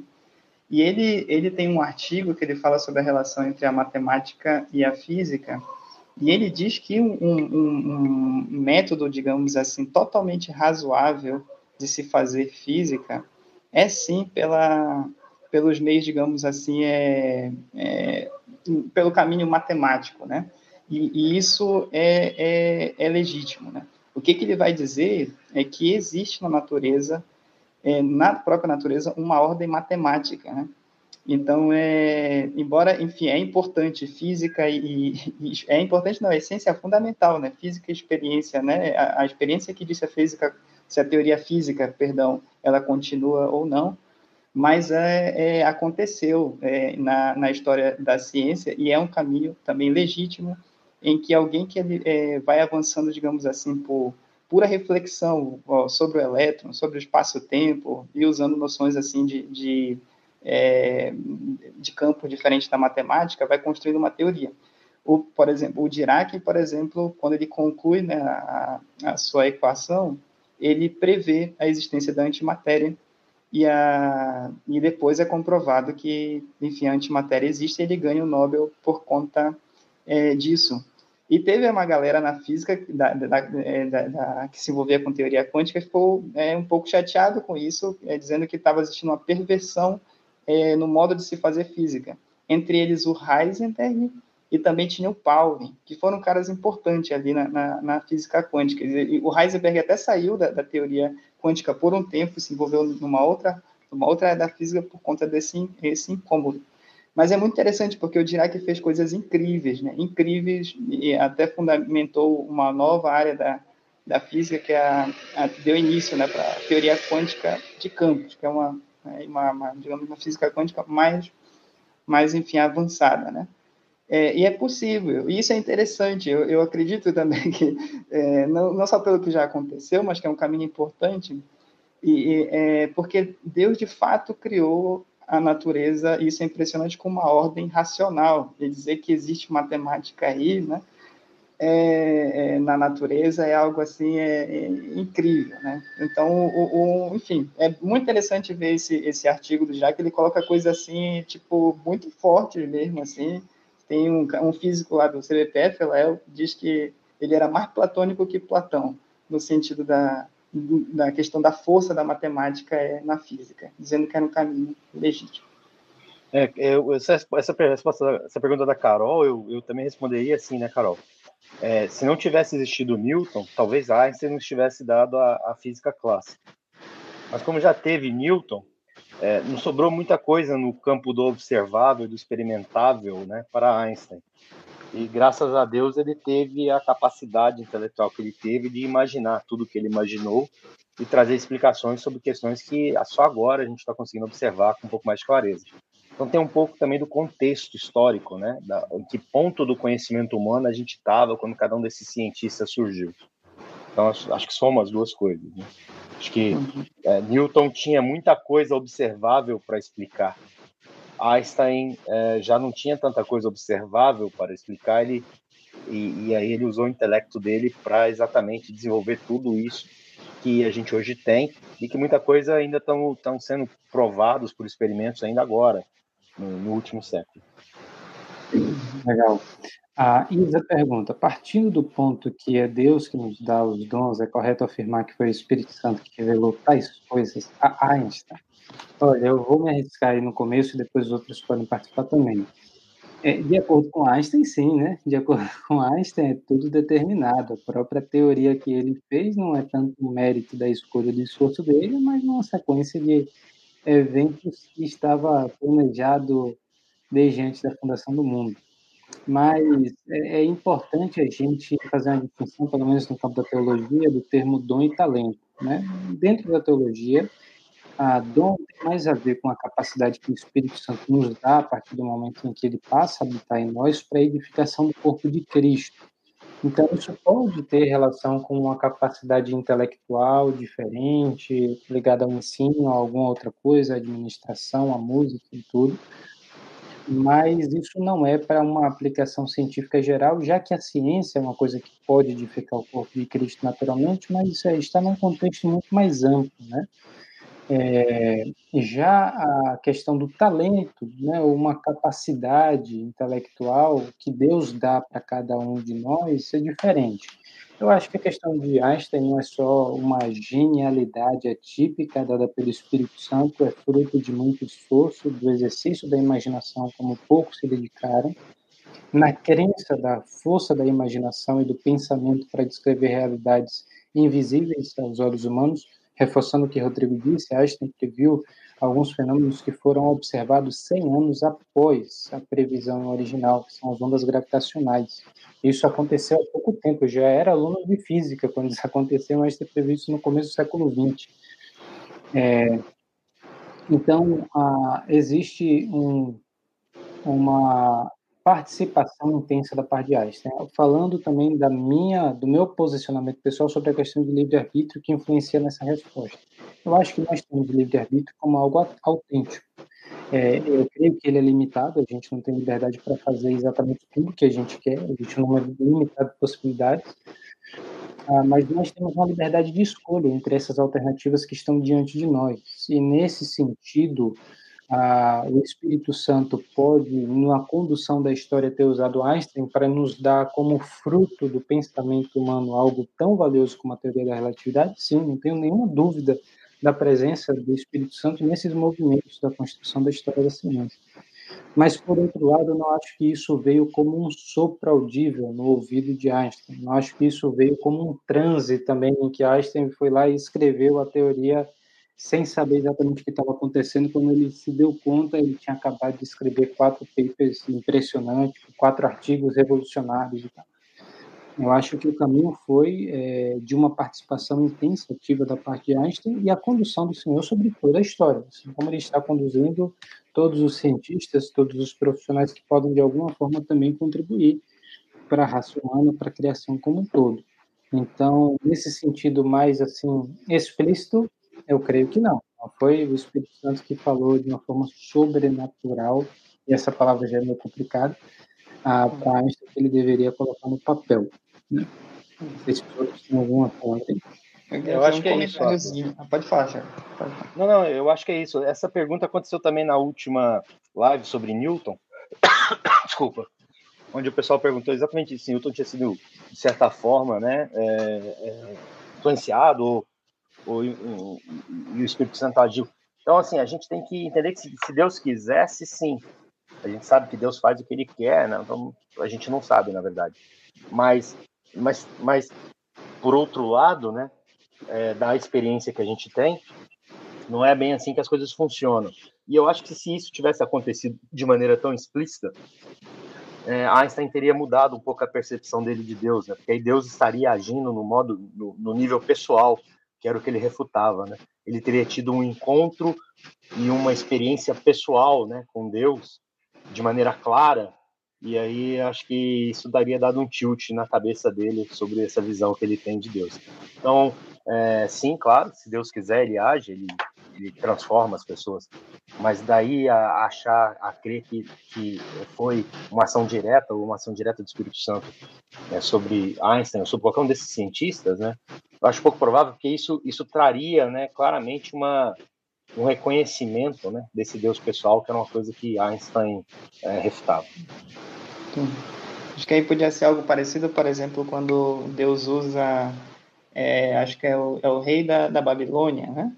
É, que, enfim, nem acredita nele e é usado por Deus para fazer a sua obra. Mas que eu colocaria aí, né, é, nesse sentido, por exemplo, do, de algo que me intriga, né? não tem nenhuma, enfim, é, é, é conclusão é, é, sobre verdade sobre isso, mas uma coisa que me intriga é que na época em que o, o nazismo, digamos assim, estava, é, digamos, ganhando força, né, se desenvolvendo todo o contexto, né, até se formar, ali, é, enfim, ter de fato ali é, o Hitler no poder, é que nesse momento da história, é, digamos assim, talvez o, o maior gênio, né, o maior físico, enfim, conhecido, mas o grande gênio conhecido por todos, né, era um judeu.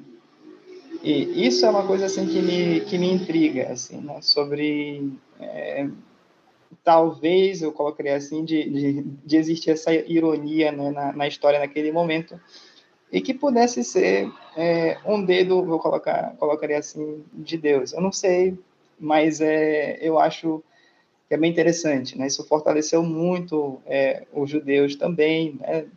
É, enfim, mas é algo que, que me faz pensar sobre a ação de Deus na vida do Einstein, né? É de que o maior, enfim, o grande gênio na, na época do nazismo, que os, os judeus eram considerados nada, é, tenha sido Einstein essa, um judeu, essa, essa figura. Como o Saião diz, Deus gosta de trollar. Né? Bom, a gente está chegando ao fim aqui da, da nossa live, a gente vai ter só um momento das palavras finais, vou abrir a rodada para o Rodrigo e o Shalom também poderiam falar. E olhando para tudo isso, às vezes a gente fica realmente assustado com o tamanho da contribuição que Einstein deu, a ponto de se perguntar, poxa, acho que isso aí não veio da cabeça de Einstein, não. Acho que isso aí foi uma revelação especial de Deus, ele deu uma soprada no ouvido ali e tudo. Eu acredito que Deus, de fato, nos revela todas essas coisas. Todo, tudo aquilo que a ciência promoveu até aqui, que tem alguma parcela de verdade, é uma interferência divina. Mas Deus trabalha de formas que são muito misteriosas a nós. A gente não consegue compreender plenamente nem mesmo o universo observável. Imagina o próprio Deus que criou todas essas coisas. A maneira como ele trabalha por meio de nós, de cientistas, de teólogos, de pessoas que não estão em nenhum desses campos, mas que são usados para trazer a verdade divina para uma situação específica, é o que foge ao nosso controle. É, mas, ao mesmo tempo, a gente precisa valorizar as capacidades que Deus nos deu. Ah, aquilo que é o poder da imaginação, que Einstein sempre enfatizou com muita ênfase mesmo, com, com, muito afinco, precisa ser, de certa forma, uma, uma, é, um sinal para a gente. Se um homem tão capacitado, tão inteligente, fez tantas coisas grandiosas, nos chama a atenção para o poder da capacidade humana e da nossa imaginação, talvez nós devamos é, valorizar e buscar utilizar essas capacidades de maneiras que talvez não sejam as mais é, convencionais. E aí é onde está a liberdade de pensamento, e ali, aí é onde está a importância de nós é, construirmos os cenários que ainda não existem. Existe muita coisa a ser descoberta, existem muitas construções que estão por serem feitas, existem muitas imagens, experimentos imaginários que esclarecem a nossa visão da realidade que ainda não foram pensados. E é nosso trabalho, nosso dever fazer isso. Einstein não foi o primeiro a fazer, mas certamente dentro do século XX para cá é um farol nessa direção. E essa é uma grande contribuição que ele deu, ainda que nós não venhamos a concordar com todas as percepções que ele mesmo tinha a respeito de Deus, e entendendo que ele, ao mesmo tempo, teve uma grande sensibilidade para essa presença suprema do Criador. Então, eu espero que Einstein, de certa forma, nos oriente um certo caminho e nos mantenha atento em direções que a gente não concorda plenamente com ele também. Bom, eu gostaria de agradecer, é, enfim, estar é, tá aqui com vocês, uma conversa realmente muito gostosa, né, estar tá aqui com a Angela, com o Shiloh, né, conversando sobre o Einstein, e realmente privilégio. É, uma coisa que eu queria é, deixar é, é, sugerir, existe uma série muito boa sobre a, a vida do, do, Einstein, que é chamada Gênios, né, a primeira temporada dessa série, ela está no, no Star Plus, é, toda ela ali. É muito boa mesmo, é baseada nessa biografia aí é, do Walter Isaacson, né? É, e a outra é, sugestão, eu acredito que está no Netflix, mais para saber, por exemplo, como um, um cientista, um, um, no caso, é, no caso físicos, né, trabalham tanto no campo teórico quanto no campo experimental observacional, é a série que está, na verdade, no documentário que está no Netflix, que é No Limite do Conhecimento, Buracos Negros. Então, o tema ali é buracos negros, mas é muito interessante é, a, toda é, essa, perdão, a documentário ali, né? Querer saber mais como, como os físicos trabalham, bem bacana. E é isso, gente. Um, é, enfim, um, um abraço aí para o pessoal que está vendo a live. Espero que tenham gostado muito aí dessa, dessa conversa. Pessoal, é, eu só tenho a agradecer. Eu queria. Essa live ela fecha um primeiro ciclo né, de cinco lives, onde a gente discutiu ciência e Deus. Essa live ela faz parte também do meu estágio lá no curso de teologia, essa, essa série de lives. E muito provavelmente o, o, meu trabalho, meu TCC também vai ser nessa área. É, eu quero agradecer assim, enormemente ao Áquila, ao Rodrigo, à Suzy, ao Saião, ao Jonatas, todas as pessoas, o, o, o Dilean, que são os nossos companheiros da IBNU, né, que, que permitiram, né, e me ajudaram e me apoiaram nessas apresentações. Eu, eu fiz tudo com muito carinho, né, com muito, com, dediquei meu coração. Espero que tenha sido útil para todos vocês que nos acompanharam durante essas cinco lives. É, talvez a gente continue aí falando sobre isso aqui nas nossas lives. É, vamos ver o que, que Deus reserva para nós, né? Qual é o futuro desse assunto. Mas eu, eu me sinto muito emocionado e muito feliz de ter feito, de ter participado desse projeto, com a ajuda de todos, principalmente com a presença de vocês e os comentários de vocês em cada uma dessas lives e depois, né? É, eu entro sempre no, no canal da EBNU, é claro, e eu vou acompanhar os comentários nas lives passadas e me emociona muito tudo isso. Eu, eu, eu agradeço a cada um de vocês, eu agradeço a Deus por esse projeto. Eu queria, de coração, oferecer isso a Ele e dizer que nós estamos aqui prontos para servir de instrumento né, da ação dele, né, para que a gente possa também entrar nessa discussão, discussão que é dominada pelo lado daqueles que querem a briga, né, e que a gente possa é, contribuir de maneira uh, a mostrar que não é essa a intenção de Deus, não é assim que Deus vê a ciência, não é assim que Deus vê a nossa capacidade intelectual. E muito obrigado, pessoal, muito obrigado por tudo, muito obrigado a Deus por essa oportunidade. E espero estar aqui numa próxima live, dentro em breve, com a presença de todos vocês. Quem gostou, fazendo o papel do saião, né?